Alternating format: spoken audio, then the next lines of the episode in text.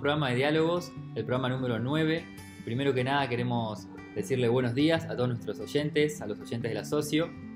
Y bueno, hoy este programa vamos a hablar principalmente de la salud mental y la pandemia.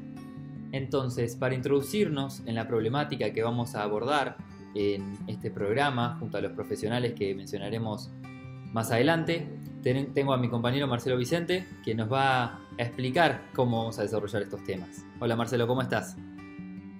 Buenos días Francisco, muchas gracias. Buenos días a todos los oyentes de la Socio. Eh, nosotros en este programa queríamos hablar de un tema muy candente, de un tema de muchísima actualidad, como es la salud mental eh, y la pandemia. Eh, ante el reinicio de las clases presenciales, ante la continuidad del confinamiento ya confirmada por las autoridades de la nación, los interrogantes serían cómo manejar la ansiedad, los temores, la sobrecarga emocional y el estrés. La cuarentena llegó sin previo aviso y también nos alejó de todo aquello que era la actividad física, el deporte, las competencias. ¿Cómo seguir ante esto? La extensión del confinamiento también nos plantea interrogantes, además de la salud, en lo laboral, en lo físico, en lo económico, pérdidas, pérdidas de seres queridos. Todas las relaciones familiares se ven afectadas. A todo esto deberán hacer frente o deberán seguir haciendo frente a partir del lunes los padres, los docentes, los niños, y los jóvenes y nuestros adolescentes. Para desentrañar todos estos interrogantes, quisimos recurrir a especialistas. Francisco, ¿nos podrías comentar quiénes son nuestros invitados al programa? Bueno, para este programa tenemos a tres profesionales en el área de psicología y eh, ellas son Bettina Micheli, Lucrecia Chieli y Mariano Chieli. Así que ahora para comenzar vamos a escuchar a Mariano. Marce, ¿qué pregunta le vamos a hacer? Buenos días Mariano, nosotros queríamos que nos ayudes a comprender eh, de qué hablamos cuando decimos estamos atravesando una pandemia. ¿Qué emociones se ponen en juego? ¿Qué es lo que nos pasa? Hola Marcelo, hola Fran, hola a todos. A efectos de situarnos, les propongo que partamos del mes de enero del año 2020 momento en que la Organización Mundial de la Salud declaró el brote de la enfermedad por el nuevo coronavirus COVID-19 como una emergencia de la salud pública a nivel internacional. En el mes de marzo de este mismo año, la OMS, ante una nueva evaluación, estableció que podía caracterizarse esta situación como una pandemia. Ahora bien, ¿de qué hablamos cuando hablamos de pandemia? Una pandemia es un incidente crítico que irrumpe en nuestra vida cotidiana, que profundiza nuestra percepción de la vulnerabilidad y que configura una situación con un elevado nivel de estrés, que por supuesto conlleva un conjunto de emociones negativas. Entre ellas el miedo. Miedo a perder nuestra salud, miedo a contagiar, miedo a perder nuestro trabajo, a no tener insumos o no tener recursos, miedo a perder nuestra vida o la de un ser querido.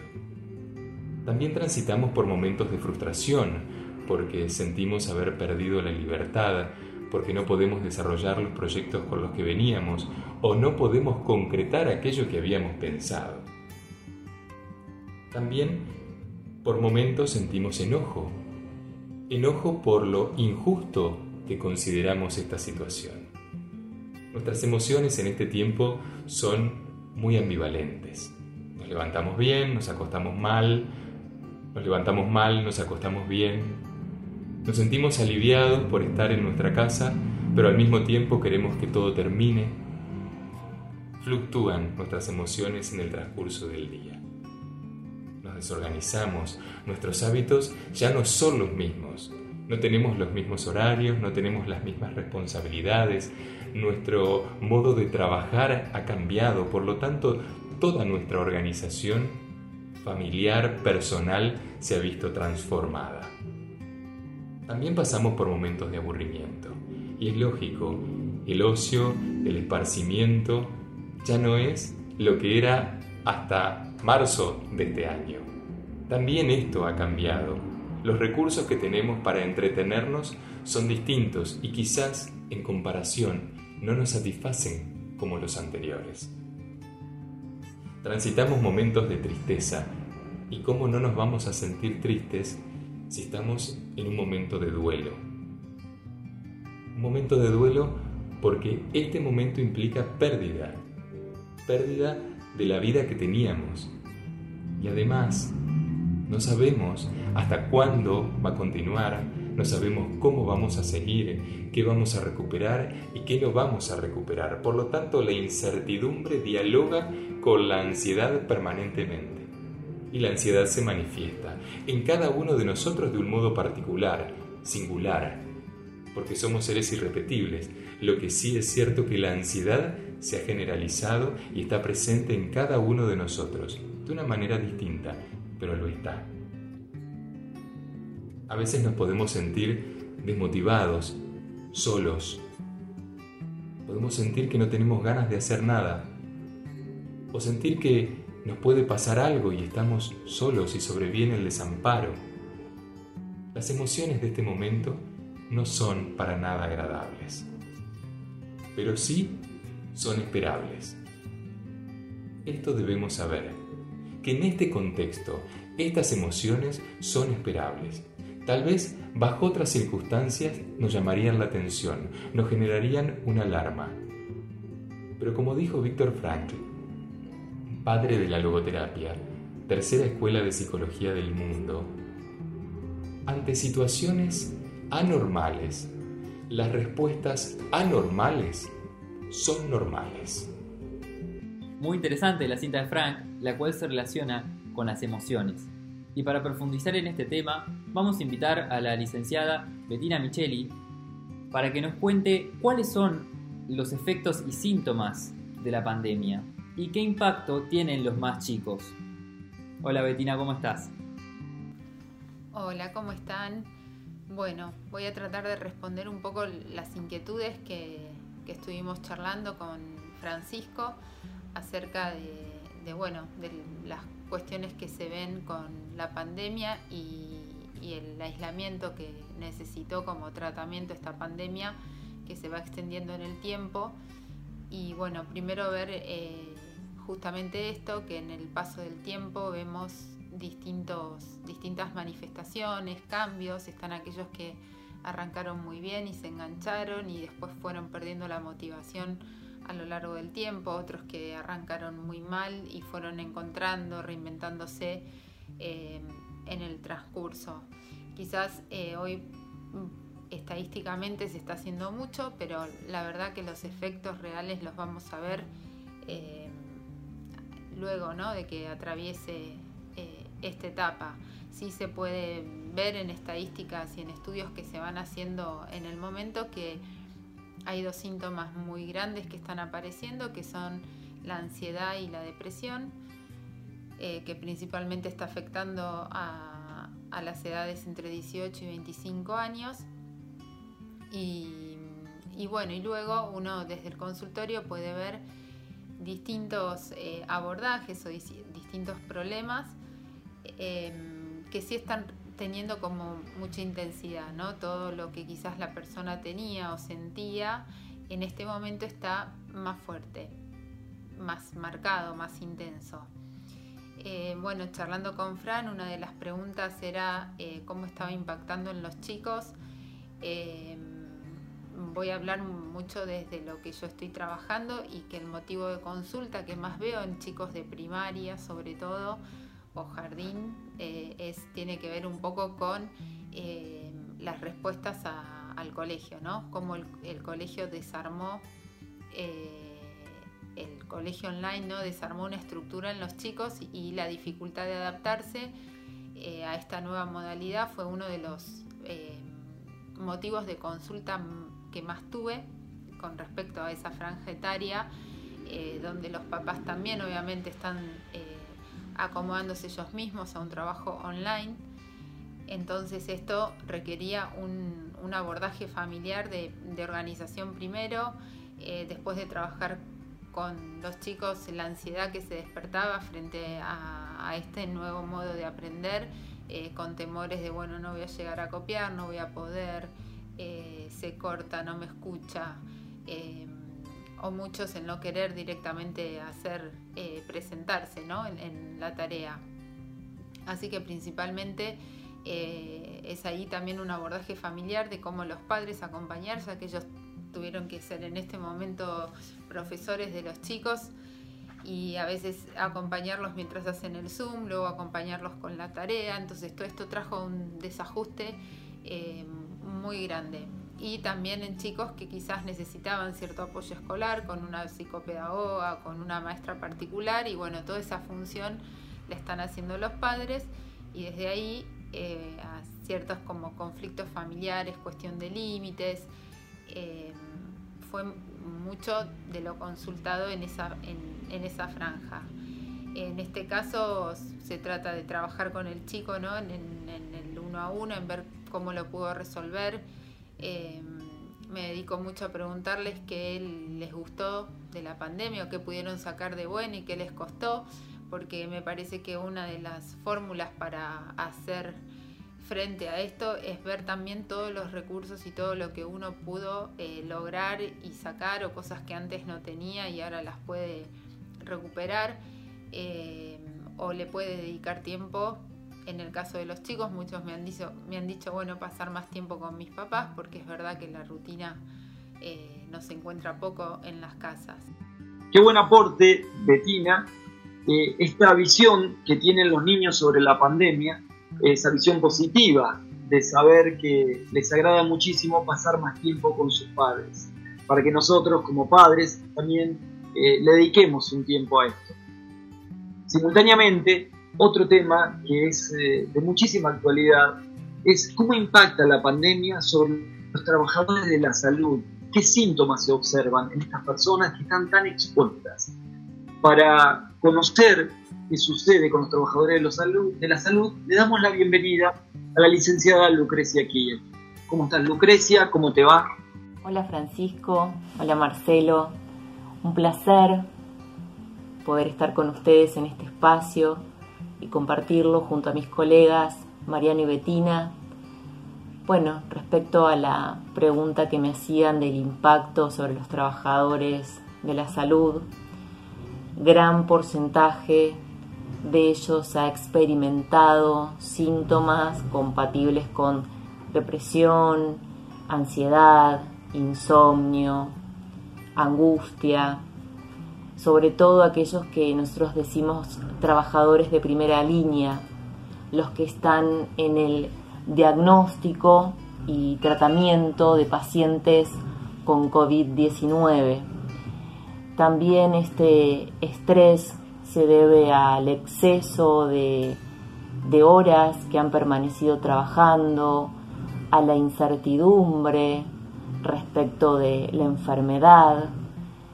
Así que mm, claramente es necesario un espacio de apoyo eh, e intervención psicológica para ellos. Eh, desde acá, desde Chivilcoy, nosotros armamos un dispositivo de escucha desde el primer momento junto con un psiquiatra y aproximadamente 30 psicólogos que nos ofrecimos y desde ahí empezamos a acompañar al personal de salud. Desde este dispositivo tratamos de mm, que ellos puedan tener una comunicación clara entre sus pares, con sus superiores, que puedan exigir las medidas de seguridad, los elementos de seguridad para trabajar, em, sus horas de descanso, hacer psicoeducación, trabajar sobre esta ansiedad anticipatoria que aparecía ya al comienzo, en estos primeros 15 días de aislamiento, eh, poder trabajar eh, las emociones que aparecen entre ellos ¿no? como equipo porque estaban mucho más irritables, así que poder tomar un momento del día para escucharse, em, porque aparecía también mucho temor respecto de la enfermedad, de contagiarse, pero por sobre todo de contagiar a los familiares. Así que esto ha funcionado muy bien, los hemos tratado de, de posicionar respecto de que todos estamos en esta situación atípica, que contamos con escasos recursos y que tenemos que hacer lo mejor que podemos con esto que tenemos. Qué valioso lo que decís, Lucrecia, acerca de toda esta situación atípica y tal vez nos sirva a todos para concientizarnos mejor de la situación en general y, saber qué pasa. Y relacionado con lo que decía Lucrecia, vamos a preguntarle a Mariano qué hacer ante la pandemia. Es decir, ¿qué ¿cómo podemos sobrellevarla mejor? Ante esta circunstancia, ¿qué es lo que podemos hacer? En principio es necesario reconocer la magnitud de la situación para poder respetar las conductas de cuidado, para poder respetar el aislamiento, para poder cumplir con cada uno de los requerimientos de las fases a medida que avanza el tiempo. Nos ayuda mucho entender que esta situación es transitoria, que por más que llevemos muchos días en esta situación, no va a durar para siempre. Tener este concepto presente nos alivia. Es una situación transitoria. Otra cosa que nos ayuda es tener hábitos organizados en el transcurso de nuestro día. Respetar nuestros horarios de sueño, tener una buena alimentación, una buena hidratación, continuar con la actividad física si la veníamos haciendo, adaptada a nuestras circunstancias y a nuestras posibilidades y si no hacíamos nada, al menos reemplazar eso que eh, hacíamos en nuestro trabajo, caminando de un lado a otro, bueno, tener algún momento de movilidad, que no nos quedemos completamente estáticos. Tener contacto con nuestros seres queridos, desarrollar redes emocionales, lazos, no perder de vista a aquellas personas que están transitando esta circunstancia en soledad promover espacios de juego, de divertimento, incorporarlo a nuestras actividades cotidianas, continuar con nuestras actividades académicas o decidir empezar algún aprendizaje en este tiempo. Consumir noticias lo menos posible, elegir un momento en el día y en lo posible que no sea el momento nocturno. Limitar eso todo lo que podamos. Tomar contacto con la naturaleza también es algo que nos ordena, nos ayuda, nos vitaliza. Si no tenemos un espacio en nuestra propia casa, podemos al menos asomarnos a la ventana o aprovechar el momento en que hay sol para salir a hacer esa compra indispensable. Mariano nos aconsejaba lo saludable que es estar en contacto con la naturaleza, con el sol. Uno de los interrogantes que teníamos en este programa es el tema del ejercicio, el deporte, la actividad física. Queríamos preguntarte, Betina, eh, ¿cuáles serían eh, los consejos que nos puedes dar, los beneficios de practicar alguna actividad y cuál es el desafío ante el aislamiento? Bueno, y otra de las inquietudes eh, que también aparecen muchos con respecto al ejercicio físico, a la actividad física y al deporte, ¿no? Lo separo los tres porque la actividad física es todos los movimientos que uno hace en el día eh, que tiene que ver con los movimientos cotidianos, ¿no? Como cuántos pasos doy por día, cuánto camino, cómo me manejo, me voy en auto, me voy al trabajo, a la escuela en bici, caminando. Eso es la actividad física, son los movimientos que yo hago. Que obviamente que con la pandemia, aquellos que tuvieron un reloj cuenta pasos pudieron darse cuenta del cambio eh, drástico en contar los pasos, ¿no? Y había, quizás había que poner un entrenamiento dentro de la casa y decir, bueno, me propongo subir y bajar la escalera, ir y venir eh, para generar ese movimiento. El ejercicio físico ya tiene que ver con una actividad reglada eh, determinados días en cantidad de horas y bueno, el deporte es el entrenamiento, ¿no? De, lo que el deporte implica. Eh, bueno, en esto ha habido también eh, situaciones muy, muy diversas. Está el que era un relojito entrenando y pudiendo hacer todo y, el, y al no tener eh, la posibilidad eh, y los recursos, ya sea desde pesas en su casa o de ir a entrenar con el grupo, se desmotivó absolutamente o de perder una competencia. Y está el que por otro lado, en poder entrenar en la casa le dio un plus y, lo pudo hacer y, y se pudo reinventar y se pudo enganchar.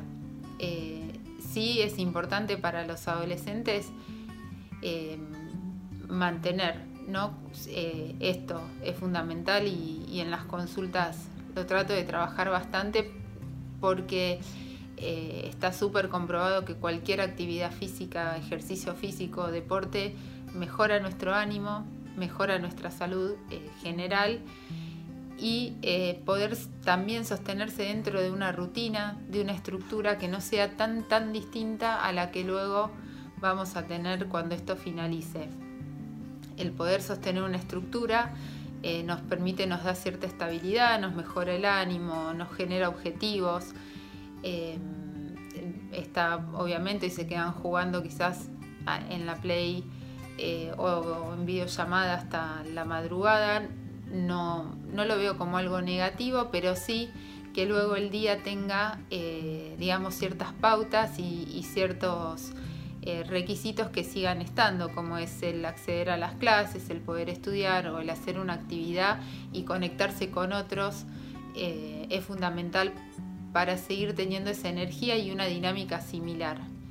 Eh, creo que, bueno, luego sí se trabaja persona a persona con respecto a cuáles son los motivos por los cuales perdieron el interés de entrenar eh, e intentar encontrarle la vuelta, ¿no? Esto, la verdad, el desafío del aislamiento es eh, poder encontrar la vuelta permanentemente y, el lado, no sé si positivo, pero sí productivo de qué nos permite este tiempo hacer. Betina mencionó el lado positivo. Entonces, nosotros nos preguntamos, ¿cómo hicieron los educadores desde las instituciones para encontrarle la vuelta de cómo afrontar el confinamiento y acompañar a los alumnos en este proceso. Como veníamos hablando de este impacto del aislamiento social, preventivo y obligatorio a nivel educativo, el cierre de las instituciones, las nuevas modalidades de aprendizaje, de enseñanza, han provocado, por supuesto, situaciones de ansiedad, de estrés, de angustia, no solo por parte de los alumnos, sino de los docentes, de los padres también que han tenido que acompañar este proceso. Nos hemos tenido que encontrar y proveer de nuevas herramientas a los docentes, plataformas virtuales, sean estas Classroom, Zoom, bueno, WhatsApp, eh, nuevas formas de encuentro. Los padres han sido parte fundamental de contención para que sea posible este aprendizaje. Yo creo que mm, para abordar esta vuelta, pensándolo, eh, tendríamos que mm, prepararlos a los docentes de recursos psicológicos, proporcionarles estos recursos acerca de lo que implicó este aislamiento, esta pérdida de contacto físico, el contacto con las redes, la cantidad de horas que han tenido que estar los chicos, la pérdida, pérdida de seres queridos, ha cambiado y nos vamos a encontrar con situaciones nuevas es importante mm, desarrollar habilidades socioemocionales para poder enfrentar esto.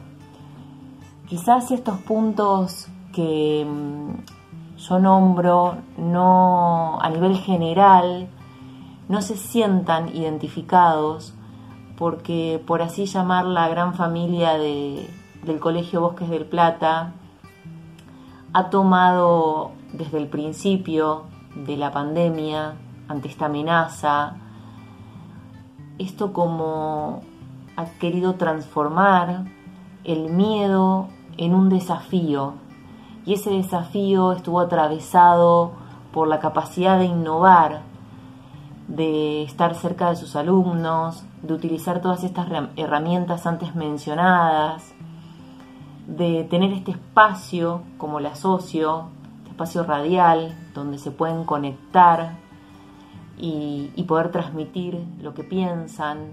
Lucrecia nos hablaba de transformar el miedo en desafío. Ese es el núcleo central de esta pandemia, el gran reto. ¿Qué nos puedes decir acerca de esto, Mariano? Pensando en la calidad deportiva de Marcelo, se me ocurre una analogía para transitar esta situación. Y tiene que ver justamente con las carreras. Aquellos que corremos decimos que no solo lo hacemos con los pies, sino con la cabeza con el corazón. Cuando iniciamos una carrera, la largada está llena de energía y muchas veces debemos regularla para que nos alcance para todo el trayecto. Promediando la carrera es necesario empezar a visualizar nuestros esfuerzos, el recorrido, lo hecho, la meta. Y muchas imágenes vienen a nuestra memoria, muchas imágenes se hacen presentes. Y así podemos ir compensando de algún modo el esfuerzo y el cansancio que ya se va sintiendo. Pero en el último tramo, cuando nuestro cuerpo nos está pasando factura, cuando ya nos duele, ahí aparece el latido del corazón sumamente fuerte. Y no aparece en cualquier momento, aparece en este. Porque el corazón, porque allí están nuestros afectos. Allí las imágenes tienen que ver con nuestros seres queridos, a quienes no les prestamos tiempo para entrenar o a quien le estamos dedicando esa carrera y ese esfuerzo, quienes nos apoyaron en esta idea, quienes nos van a recibir cuando lleguemos, el abrazo de quien esperamos o de quien nos gustaría recibirlo. Esta analogía es válida con este proceso que vamos llevando de aislamiento. En un primer momento, tal vez algunos con mayor o menor temor, tomamos ese tiempo que teníamos para capitalizarlo, para hacer cosas que en otro momento no teníamos ni el tiempo ni el permiso. Luego racionalizamos y vimos que era necesario cuidarnos, respetar las normas, Hoy ya llevamos muchos días y el cansancio se nota. Y es aquí donde no debemos de dejar de escuchar el latido de nuestro corazón, que nos liga a nuestros afectos. ¿Para quiénes estamos cuidándonos? No solo por qué. ¿Para quiénes y para qué? Para esa meta, para llegar al final y poder dar ese abrazo que tanto queremos o para poder recibir ese abrazo que tanto anhelamos. Mariano, vos nos hablás del abrazo que tanto todos anhelamos. ¿Cómo imaginás la salida de la cuarentena? Si pensamos en la salida de la cuarentena, seguramente nos encontremos teniendo que abandonar modos habituales de vida sin haber podido construir aún modos nuevos. Tal vez veamos reacciones eufóricas o maníacas o más del orden de lo fóbico, con mucho temor a los espacios públicos, a los espacios sociales. Quizás nos encontremos con conductas del orden de lo obsesivo muy recrudecidas en cuanto al cuidado, a la protección, a los hábitos de limpieza. O tal vez encontremos personas con ánimo depresivo, con profunda tristeza, porque todavía vamos a estar en un proceso de duelo aún vamos a estar discerniendo qué perdimos, cuánto perdimos. Quizás nuestras conductas sociales no sean las mismas. Tal vez no podamos volver a lo que teníamos y a hacerlo como lo hacíamos. Quizás nos encontremos teniendo que adaptarnos a una nueva modalidad de trabajo o acompañando a nuestros hijos a una nueva modalidad de aprendizaje. Tal vez hasta encontremos conductas estigmatizantes o discriminatorias. O en el transcurso del tiempo iremos viendo de qué modo esto nos afectó. Cómo se va manifestando lo traumático. Pero a pesar de todo esto, los invito a que cada uno de nosotros nos conectemos con una esfera que muchas veces no sabemos que tenemos, con una dimensión propia del hombre muy pocas veces explorada, que tiene que ver con esa capacidad de ser resilientes, esa capacidad de salir fortalecidos del sufrimiento, de haber aprendido algo luego de transitar un periodo de dolor. Aquí me permito tomar como ejemplo nuevamente a Víctor Frankl. Él estando en los campos de concentración nunca dejó de pensar qué iba a hacer cuando estuviera afuera. Por eso, los invito a imitarlo en este sentido, no con un pensamiento positivo que niegue la realidad en la que estamos, sino que no dejemos de tener la mirada puesta en la esperanza. Frank, a pesar de haber estado en los campos de concentración y conocer la realidad que lo circundaba, nunca, pero nunca, dejó de sostener la esperanza. Muchas gracias por la invitación, un gusto haber visitado al asocio. Al contrario, Mariano, nosotros queríamos agradecerles a ustedes, a vos, a Betina, a Lucrecia, por la información que nos brindaron y el tiempo tan valioso que nos dispensaron para poder afrontar todos los desafíos que nos plantea esta pandemia. También le queremos dar gracias a ustedes, los oyentes, por estar del otro lado de la pantalla y los invitamos a ver el próximo programa de diálogos la semana que viene.